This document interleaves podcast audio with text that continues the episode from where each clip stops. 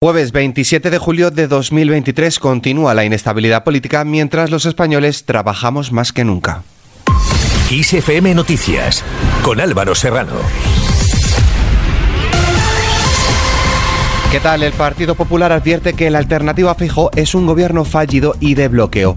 La secretaria general del Partido Popular, Cuca Gamarra, ha insistido que su partido no renuncia a gobernar España porque la alternativa es un gobierno del PSOE absolutamente fallido y abocado al bloqueo y a la parálisis del país. Gamarra apunta que se sienten legitimados para liderar el próximo gobierno de España y que por ello han iniciado las conversaciones con diversas fuerzas políticas a pesar de ser conscientes de que tienen difícil recabar los Las opciones, eh, las sensatas, las moderadas, las que pueden dar estabilidad a nuestro país, evidentemente, están en que Alberto Núñez Fijo se ponga al frente de ese gobierno. Además, la secretaria general del PP ha cerrado filas sobre el liderazgo de Alberto Núñez Feijóo al afirmar que hay una unidad que es incuestionable en torno a su persona y que esta fue pública, latente y notoria el pasado lunes en la Junta Directiva Nacional del partido. Por su parte, el presidente de Vox, Santiago Bascal, ha subrayado que el Partido Popular tiene que dejar de cambiar personas y empezar a cambiar cosas porque no se trata de Casado, Feijó o Ayuso, sino de comenzar a aceptar la existencia de Vox y entender que el bipartidismo se ha acabado. El problema es que el Partido Popular está más empeñado en ganar a Vox que en ganar al, Partido Socialista. ¿Cómo se restituyen las relaciones? Respetando a los votantes de Vox. Tres millones de personas que han votado a Vox con todo en contra. ¿Qué hay que hacer para restituir las relaciones? Pues el Partido Popular respete a las personas que han votado a Vox, igual que nosotros respetamos a las personas que han votado al Partido Popular. ¿Cómo se hace eso? Pues pactando gobiernos en, en, Aragón y en Murcia, respondiendo al mandato popular. No podemos hacerlo a nivel nacional porque no, no hay suma, no se da la mayoría. Por otro lado, el presidente de Castilla-La Mancha, Emiliano García Paje, ha considerado sobre un hipotético gran pacto entre PP y PSOE para explorar la formación de gobierno que no se plantea sobre un escenario lógico, ya que dice la situación y el ambiente no lo facilitan. Soy antes que nada, incluso antes que socialista, soy demócrata y, ser demócrata significa primero respetar lo que han votado a los ciudadanos y en segundo lugar cumplir las normas, también las de los propios partidos políticos. De manera que a estos que están hablando de, transfugismo de, o votos burlescos, eh, les diría que ya sé que algunas veces son aficionados a los golpes e incluso a los tamallazos, pero, pero no va conmigo eso. Es más, la ministra de Política Territorial y portavoz del Gobierno, Isabel Rodríguez, ha señalado que los grupos parlamentarios todavía tienen que madurar los resultados obtenidos en las urnas el pasado domingo en las elecciones generales del 23 de julio.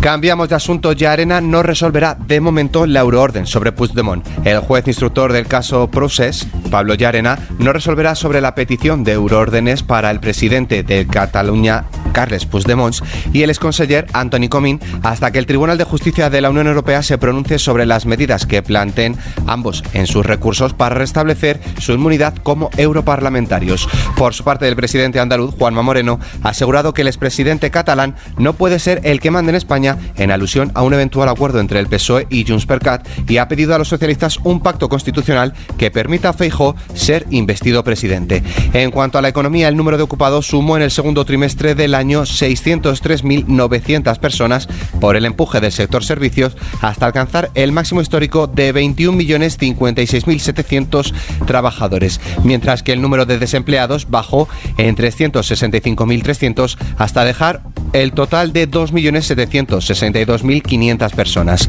Según los datos de la encuesta de población activa, publicada este jueves por el Instituto Nacional de Estadística, la tasa de paro se sitúa así en el 11,6%, 1,67 puntos menos que en el trimestre anterior, recuperando niveles de 2008. Ante esto, el gobierno asegura que España está en condiciones de alcanzar el pleno empleo. Tras conocer los datos de la encuesta de población activa publicados hoy, el secretario de Estado de Economía ha asegurado que España está en condiciones de que el siguiente paso sea alcanzar el pleno empleo con un paro del 8%. El presidente del gobierno en funciones, Pedro Sánchez, ha valorado en su cuenta los datos extraordinarios del empleo en España, los cuales demuestran, dice Sánchez, la fortaleza de nuestra economía. Seguimos desgranando los datos de la EPA. Los hogares con todos sus miembros activos en paro han bajado en el segundo trimestre en 139.300 hasta un total de 916.000 hogares, lo que supone la menor cifra desde el cuarto trimestre de 2008. El número de hogares donde todos sus miembros están ocupados ha aumentado en 345.700 hasta hasta los 11.557.700, lo que supone el máximo histórico de la serie de la encuesta de población activa publicada hoy por el Instituto Nacional de Estadística. Pasamos al tiempo. Mañana viernes se esperan cielos despejados en la mayor parte del país, aunque el paso de un frente atlántico dejará cielos nubosos con precipitaciones en Galicia y área cantábrica, salvo en su mitad occidental, donde no se esperan lluvias y tenderá a poco nuboso.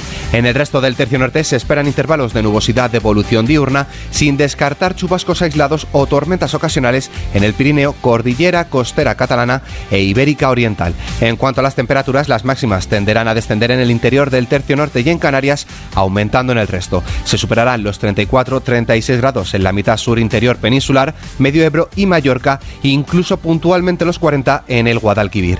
Las mínimas aumentan en el tercio norte peninsular y oeste de Andalucía, tendiendo a descender en el resto del país. Con el parte meteorológico nos despedimos, pero la información continúa puntual en los boletines de XFM y como siempre ampliada aquí en nuestro podcast XFM Noticias. Con Gustavo Luna en la realización, un saludo de Álvaro Serrano, que tengáis muy buen día.